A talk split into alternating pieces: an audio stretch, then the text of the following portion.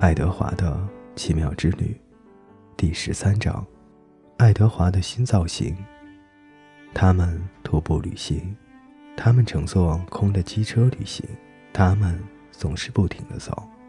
哦，可事实上，布尔说，我们根本无处可去，我的朋友，这是对我们不停运动的一种讽刺。爱德华坐在布尔肩膀上扛着的铺盖卷里，只有头和耳朵可以探出来。布尔总会注意调整小兔子的位置，让它既不向下看，也不向上看，而总是向身后看，看着他们刚刚走过来的路。到了夜晚，他们就睡在地上，头顶繁星。在经历了最初无法享受爱德华的失望后，露西对他产生了好感，常常蜷缩着身子睡在他的旁边。有时，他甚至把鼻子搭在他的瓷肚子上，这样他在睡梦中发出的噪音、呜鸣声、叫声和扑哧扑哧的声音。在爱德华的身体内产生了共鸣。出乎意料的是，他开始在这条狗的身上感受到一种深沉的温柔。夜里，布尔和露西睡着了，爱德华就用他那永远睁开的眼睛望着天上的星座。他说出他们的名称，然后说出那些爱过他人们的名字。他从阿比林开始，然后是内里。和劳伦斯，接着又说到了布尔和露西，最后又结束于阿比林。阿比林、内里、劳伦斯、布尔、露西、阿比林，看到了吗？爱德华告诉佩洛格里娜：“我并不像公主那样，我懂得爱。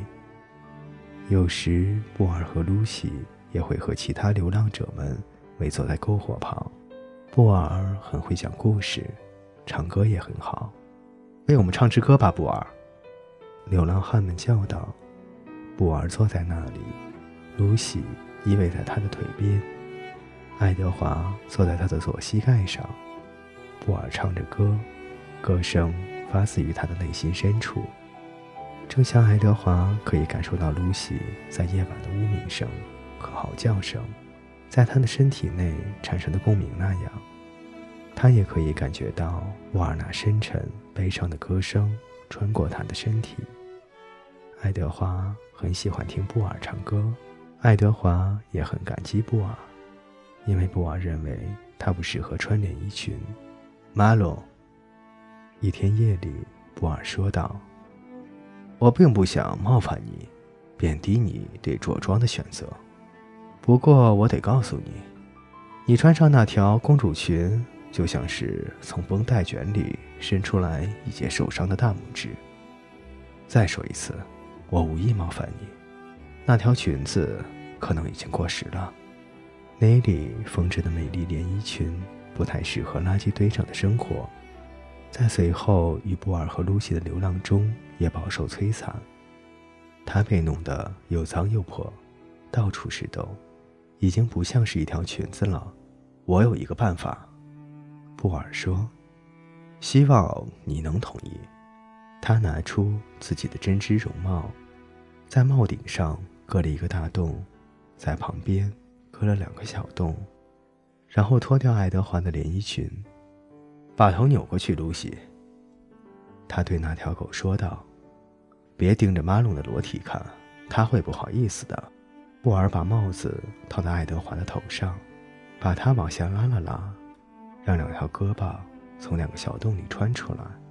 好了，他对爱德华说：“现在你再有条裤子就行了。”裤子由布尔亲手来做，他剪了几条红色的手帕，把它们缝了起来，给爱德华的两条腿做了条临时的长裤。